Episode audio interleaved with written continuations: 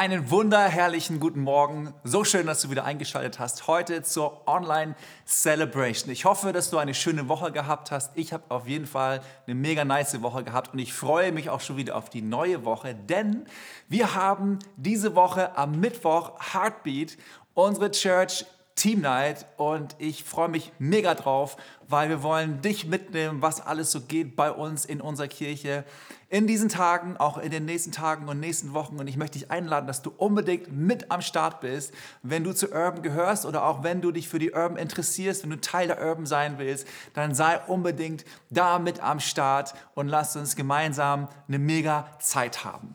Letzte Woche habe ich gestartet mit dem Thema Must Have Joy und heute möchte ich auf die Zielgerade damit gehen, den zweiten Teil, die Fortsetzung bringen von letzter Woche. Und ich möchte heute ganz, ganz praktisch dir einige Dinge mitgeben, ein paar Tipps geben. Ich habe sie mal Lifehacks einfach genannt.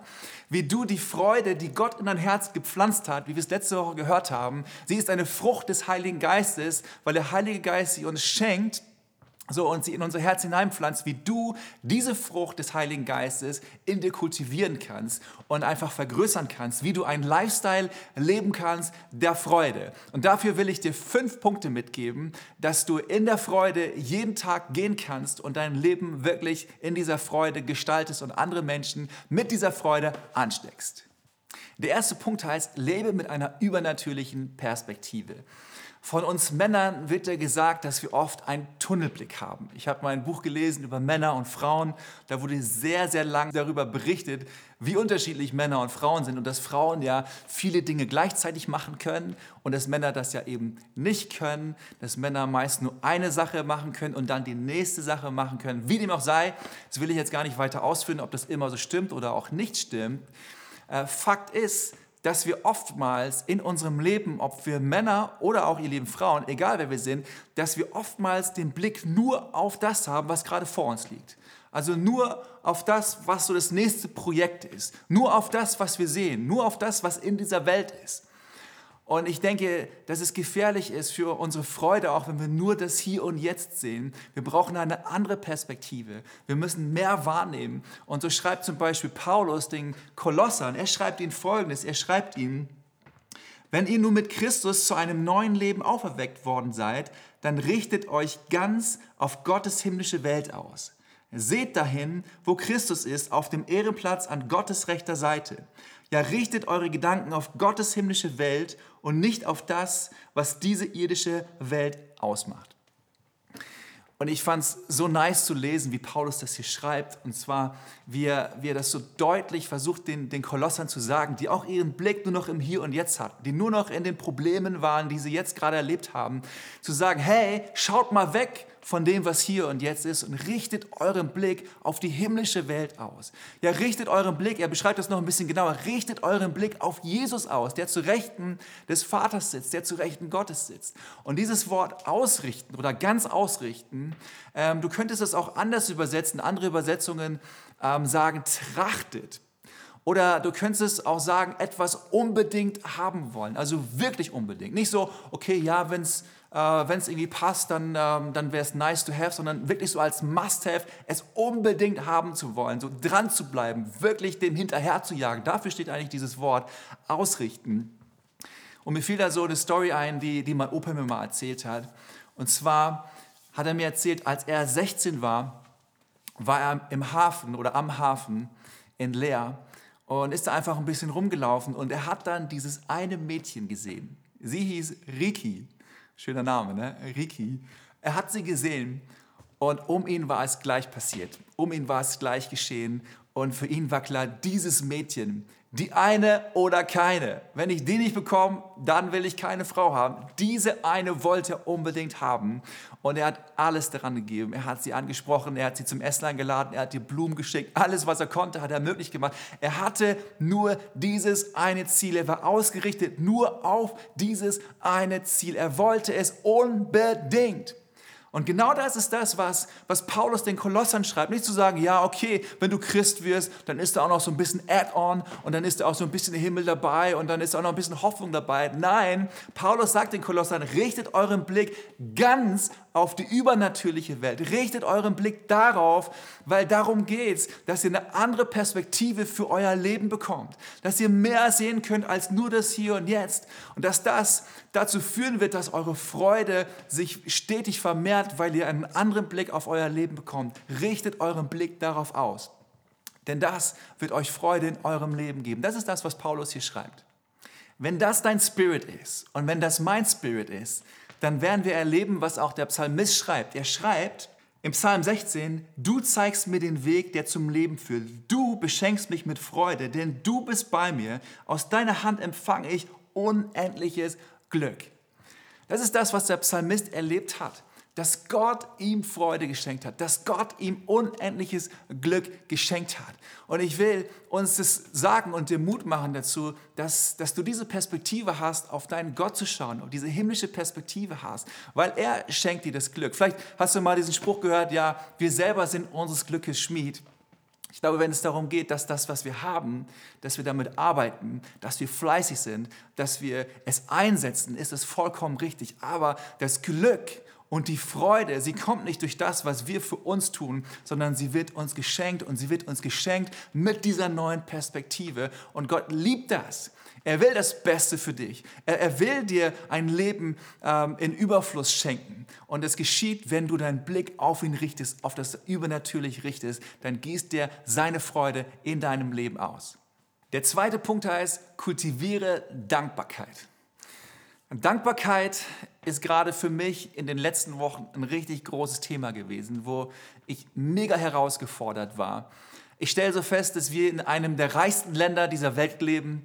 Jeder von uns, wir haben ein Dach über den Kopf, wir haben fließend Wasser, wir haben genug zu essen, keiner muss hungern. Viele von uns, wir haben noch schöne Autos, wir können im Urlaub fahren, wenn man es dann irgendwann wieder darf. Wir haben so viel, uns geht es so gut und trotzdem sind wir doch dafür bekannt, dass wir sehr, sehr oft am Klagen sind und sehr, sehr oft am Jammern sind. Und auch manchmal in der Church höre ich manche und, und wir beschweren uns manchmal über die Dinge, die, die gerade in unserem Leben passieren.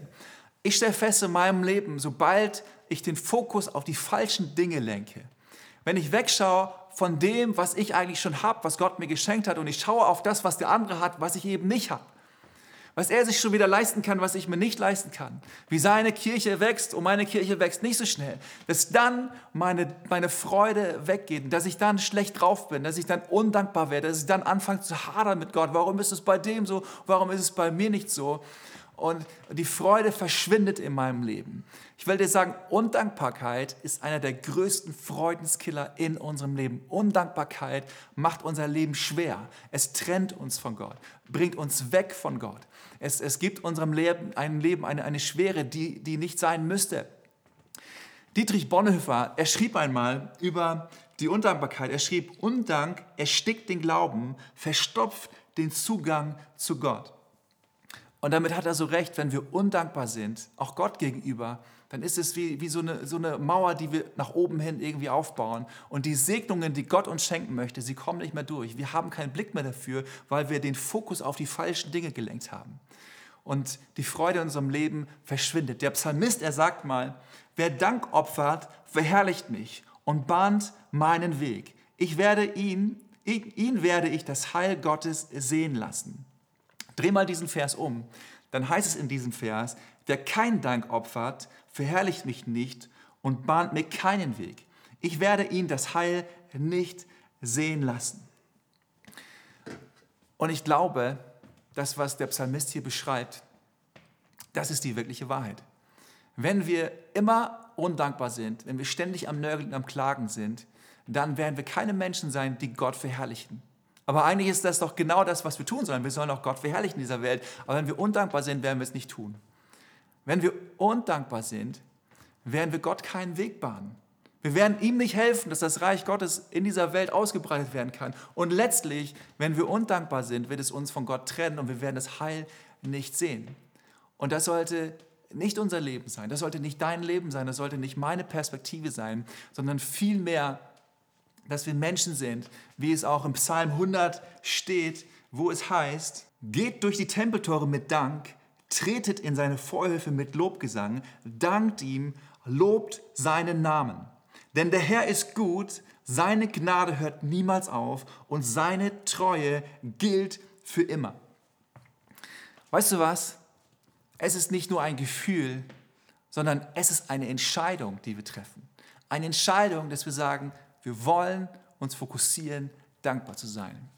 Gott, wir wollen dir dankbar sein. Manches Mal bin ich schon so gefragt worden, ja, warum sagt Gott, dass wir ihn dauernd loben sollen? Braucht Gott unser Lob unbedingt, dass er sich besser fühlt, äh, um uns zu zeigen, wie klein wir sind und dass wir ihm zeigen, wie groß er ist? Braucht Gott unser Lob? Ganz im Ernst glaube ich, dass Gott unser Lob nicht braucht. Aber ich glaube, wir brauchen das Lob. Wir brauchen das Lob über ihn. Wir brauchen es, dass wir wegschauen von unserer Situation, dass wir wegschauen von unseren Problemen, von unseren, äh, von unseren Herausforderungen, hinschauen auf ihn, hinschauen, dass er Gott ist, hinschauen, dass er diese Welt geschaffen hat, hinschauen, dass er mich geschaffen hat, hinschauen, dass er einen Plan für mich hat, hinschauen, dass er das Beste für mich möchte, hinschauen, dass er mich niemals ver vergessen wird, dass er immer bei mir sein wird, dass er einen Weg für mich haben wird, dass wir hinschauen auf ihn, weil das ebnet Gott einen Weg und das ebnet auch den Weg, dass die Freude in unserem Leben zurückkommt. Deswegen der Lobpreis, denn er ist in erster Linie gar nicht für Gott. Klar ist er auch für Gott, aber er ist auch für uns, dass sich unsere Herzen mit ihm verbinden, dass seine Gegenwart in unserem Leben kommt und dass seine Freude in uns groß werden kann. Deswegen ist Lobpreis da. Deswegen hat Gott gesagt, auch mitunter, dass wir ihn loben sollen. Und ich glaube, was ganz auch wichtig ist, wenn es darum geht, dankbar zu sein, dass wir uns immer wieder erinnern daran, was Gott schon alles in unserem Leben getan hat. Ich glaube, so einer der größten Freudenskiller auch in unserem Leben ist, dass wir vergessen, was Gott schon Großes in unserem Leben getan hat. Ich habe vor einigen Monaten einen Anruf bekommen auf meinem Anrufbeantworter und eine ältere Frau, die früher bei uns in der Gemeinde war, die immer noch zu unserer Gemeinde gehört, aber nicht mehr kommen kann, weil sie schon sehr, sehr alt ist mittlerweile, sie rief mich an und sprach mir auf meinen Anrufbeantworter. Und sie sagte, Markus, du hast dich schon so lange nicht mehr gemeldet, komm noch mal wieder vorbei und besuch mich, wäre so schön, wenn du mich besuchst. Gesagt, getan. Am nächsten Tag bin ich hingefahren und ich habe an ihrer Tür geklingelt und dann hat sie den Hörer abgenommen von der Sprechanlage und fragte so, ja, wer ist denn da? Ich sagte, Markus. Und sie, Markus? Welcher Markus? Ich so, ja, Markus aus der Volksmission. Also wir hießen früher, als wir nicht Urban Life Church war, hießen wir Volksmission. Ich so, Markus aus der Volksmission. Und die so, äh, ja, okay, okay, ja, komm hoch. Und dann bin ich reingegangen in ihre Wohnung und ähm, ich habe sie gefragt, und, kennst du mich? So, ja, hm. dann kam dann nicht so eine rechte Antwort und dann haben wir zusammen einen Tee getrunken, eine gute Zeit gehabt, bis zusammen geredet und am Ende hat sie zu mir gesagt, ja, weißt du, ich kenne dich zwar nicht, aber es war trotzdem eine schöne Zeit. Schön, dass du da warst. Und ich so, okay, alles klar, mach's gut, alles Gute. Und weißt du was? Manches Mal in unserem Leben, wir, wir sind so vergesslich. Wie diese Frau dement war, manches Mal sind wir geistlich gesehen mega dement. Wir vergessen, was Gott alles in unserem Leben getan hat. Wisst ihr, wir, wir, beten so oft für Dinge. Gott macht dieses, Gott macht jenes, Gott schenkt mir diesen Job, schenkt, schenkt mir dieses Gehalt, macht das, dass ich das alles gut durchhalte. Und Gott tut so viele Dinge. Wir sagen manchmal noch ganz kurz, okay, danke, wir gehen weiter und wir vergessen, was Gott Gutes getan hat und fokussieren uns auf das nächste wieder, was nicht läuft und sind wieder undankbar. Was für ein Zustand. Geistliche Demenz.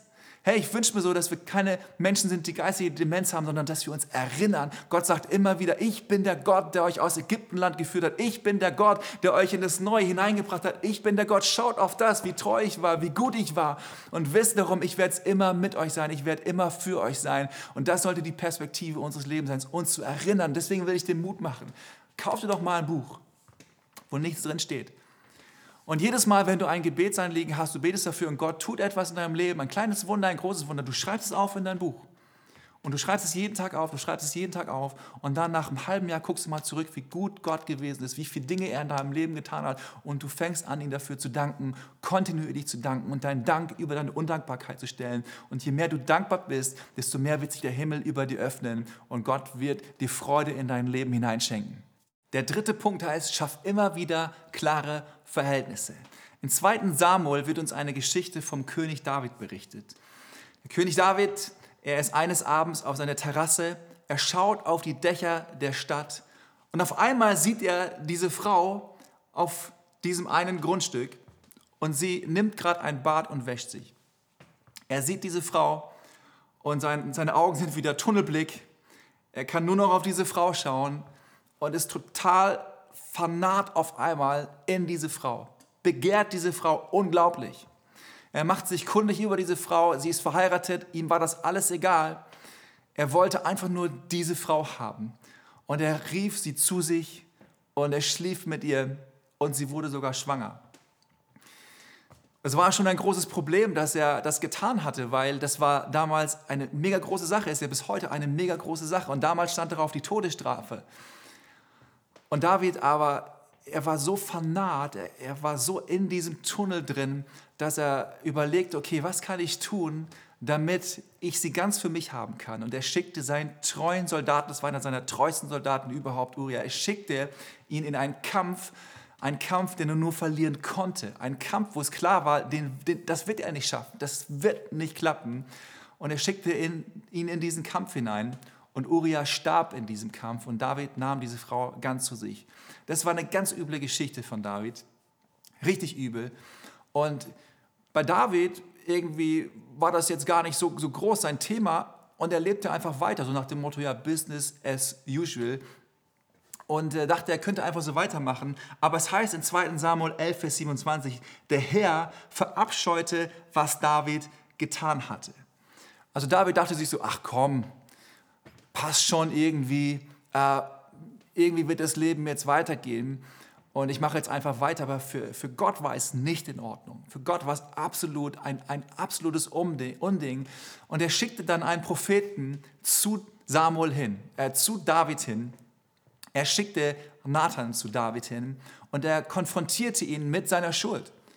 Und auch die erste Reaktion von David hier war so, ach komm, was willst du jetzt von mir? Er blockte das noch ab, aber Nathan blieb dran. Er konfrontierte ihn und konfrontierte ihn damit. Und irgendwann reute es David. Er sah ein, was er, was er Schlechtes, was er Schlimmes gemacht hatte.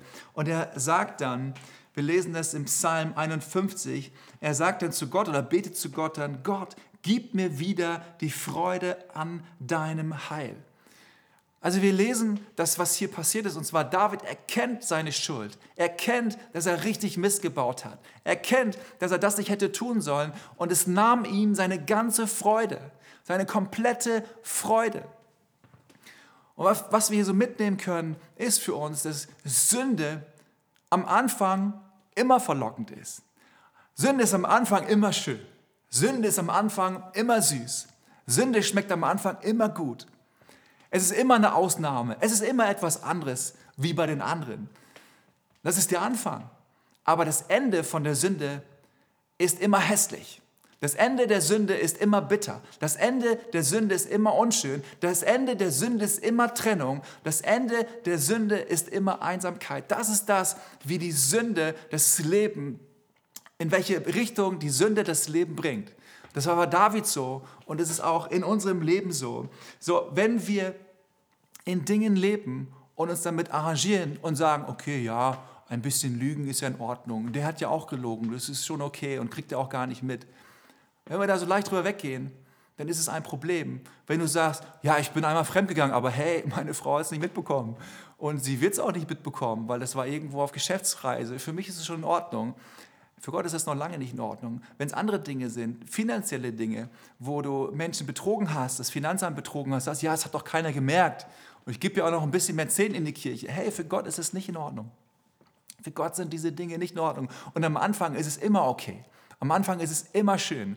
Aber am Ende wird es uns immer wegbringen von Gott. Es wird immer Trennung bringen, auch zu Menschen hin. Und es wird die Freude in unserem Leben minimieren. Es wird die Freude in deinem und in meinem Leben kleiner machen. Es ist vielleicht ein kurzer Spaß, aber die Freude, sie geht zurück in deinem Leben. David schreibt dann im Psalm 32, er schreibt, Tag und Nacht bedrückte mich deine strafende Hand.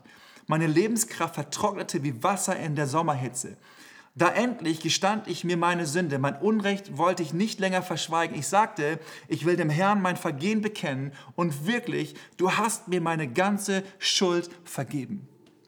Und das war so wichtig für David, dass er das getan hatte, Gott zu sagen, Gott, okay, es tut mir leid, es tut mir von Herzen leid, nimm meine Sünde von mir. Und Gott hat ihm seine ganze Sünde vergeben und die Freude, sie kehrte zurück in sein Leben.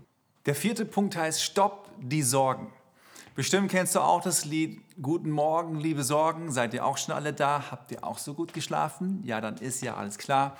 Gerade in diesen Tagen haben Sorgen ja Hochkonjunktur, könnte man sagen. Die brauchen kein Konjunkturpaket. Die eskalieren von alleine. Und vielleicht ist es in deinem Leben auch so, dass die Sorgen gerade eskalieren und dass so viele einfach Sorgen deinen, deinen Kopf füllen und du gar nicht manchmal einschlafen kannst. Ich will den Text vorlesen, wo Jesus uns sagt, wie wir mit unseren Sorgen umgehen sollen. Und zwar aus Matthäus 6 wo es heißt, sorgt euch nicht um euer Leben, was ihr essen und trinken werdet, auch nicht um euren Leib, was ihr anziehen werdet. Ist nicht das Leben mehr als die Nahrung und der Leib mehr als die Kleidung? Wer ist aber unter euch, der seiner Länge eine Elle zusetzen könnte, wie sehr er sich auch darum bemüht und sorgt? Darum sollt ihr nicht sorgen und sagen, was werden wir essen? Was werden wir trinken? Womit werden wir uns kleiden? Denn euer himmlischer Vater weiß, dass ihr all dessen bedürft. Rein menschlich gesehen ist es super verständlich, dass wir uns sorgen.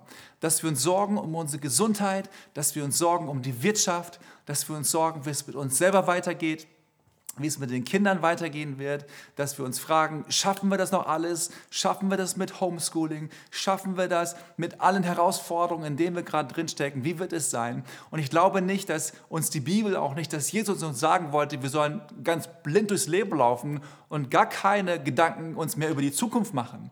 Weil es wird ja alles keinen Sinn machen. Gott hat uns geschaffen und er hat uns so einen richtig schweren Kopf auf unseren Hals drauf gesetzt mit einem Gehirn, was super komplex ist und bis heute nicht komplett erforscht ist. Macht ja alles keinen Sinn.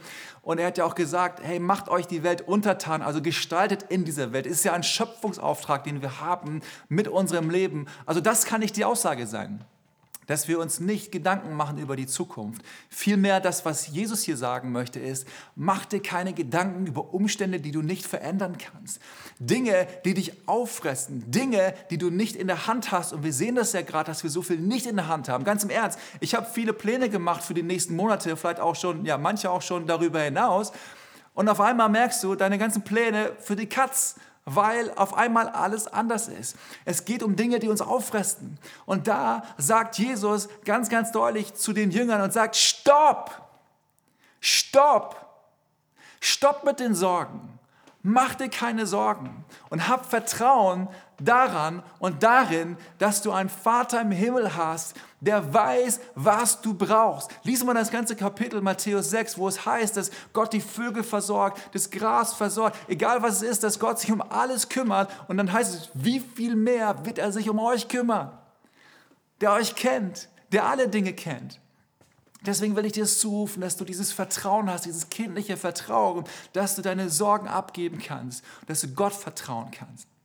Sag bewusst Stopp zu deinen Sorgen. Ich liebe das so, wie der Petrus es schreibt. 1. Petrus 5, Vers 7, wo er sagt, alle eure Sorge werft auf ihn, denn er sorgt für euch. All eure Sorge werft auf ihn, denn er sorgt für euch. Also Petrus sagt hier nicht so, eure Sorge lasst sie so ein bisschen auf den Boden fallen und dann irgendwie ist sie auf dem Boden und dann irgendwie geht es schon weiter. Er sagt, all eure Sorge, also auch nicht manche Sorge, sondern alle, alle, alle, mit allem, alle Sorge, werft sie auf ihn, denn er sorgt für uns. Also bedeutet nicht einfach auf den Boden fallen lassen. Ich stelle mir das so vor wie so ein Speer, den du hattest bei den Bundesjugendspielen.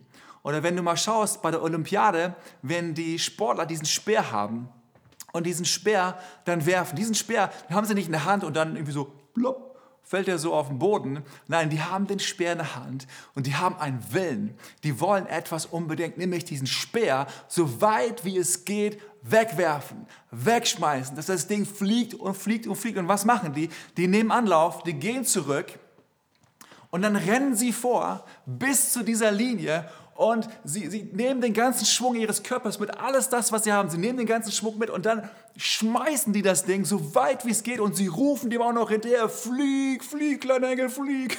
Keine Ahnung, was sie rufen.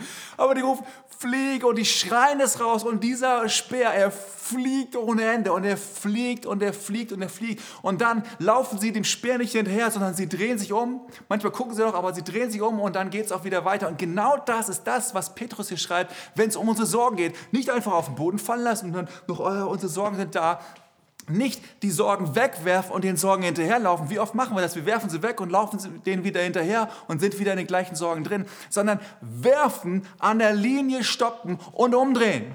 Das ist das, was Petrus hier sagt. Das ist das, was auch Jesus sagt. Stopp damit, wirf sie weg, wirf sie auf ihn, denn du weißt eines, er ist dein Versorger. Er ist da für dich. Er wird dich niemals aufgeben. Er wird sich immer um dich kümmern. Du kannst ihm vertrauen. Wirf es alles weg. Bei Gott ist es am besten aufgehoben und du wirst merken, die Freude, die Leichtigkeit, der Friede, er kommt zurück in dein Leben. Der fünfte Punkt heißt, lebe für andere.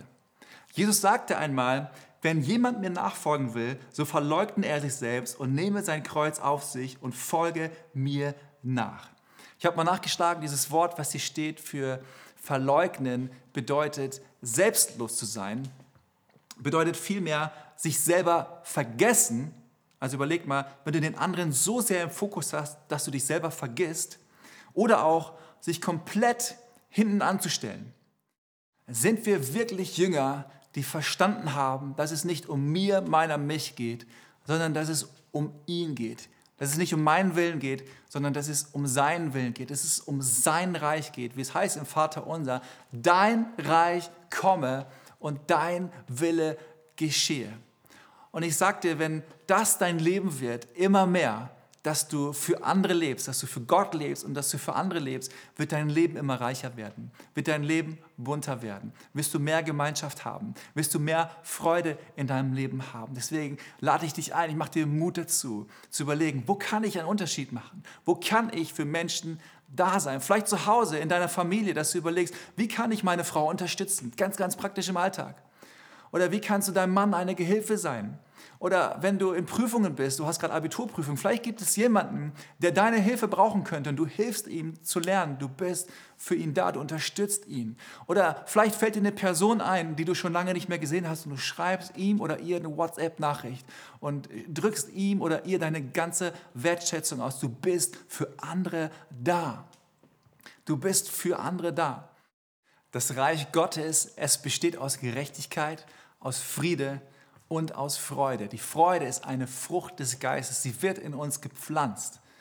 Aber wir können auch etwas dafür tun, dass sie wächst. Ich stelle mir das so vor wie so ein winzig kleiner Samen, so ein Samenkorn, wie zum Beispiel so ein Senfkorn. Winzig klein.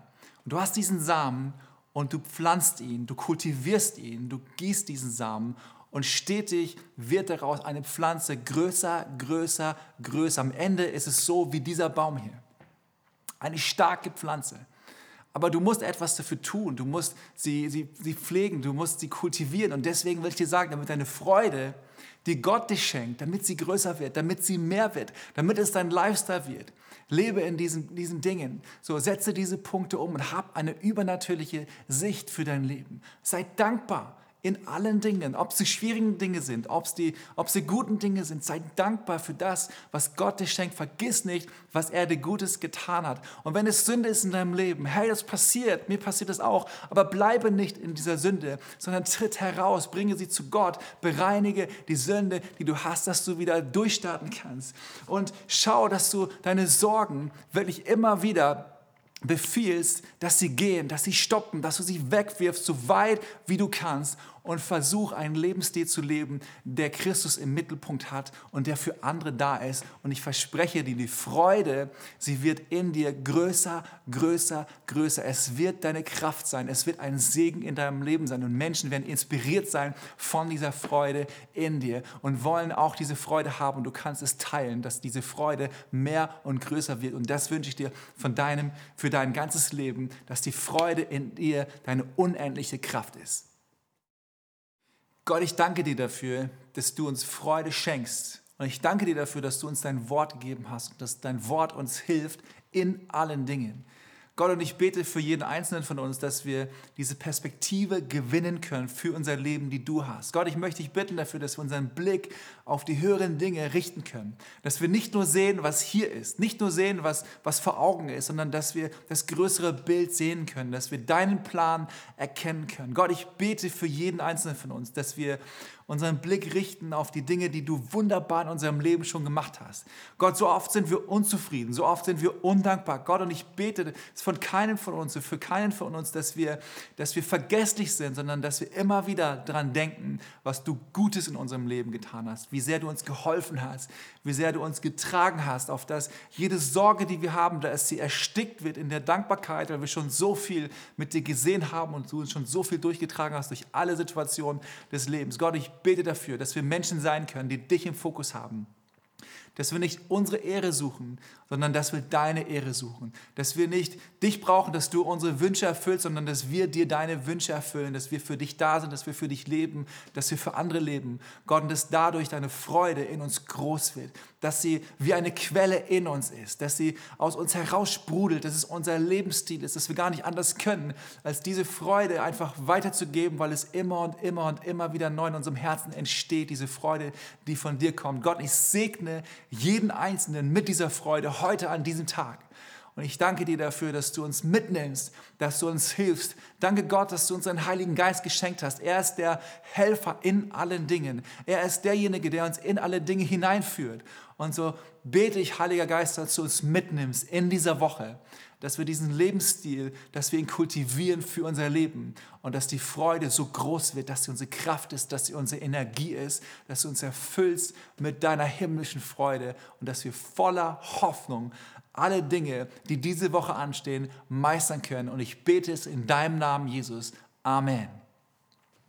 Hey, wenn du dein Leben Jesus schenken möchtest, sprich diese Freude selber erleben möchtest, von der ich gesprochen habe, letzte Woche als auch diese Woche, dann lade ich dich wirklich ein, das zu tun. Das ist nichts Kompliziertes. Nicht, dass wir irgendwie ein bestimmtes Gebet sprechen müssen, eine gewisse Formel sprechen müssen. Wir müssen es einfach nur so tun, wie David es damals gemacht hat, zu sagen, Gott, das, was ich bisher in meinem Leben getan habe, es tut mir leid.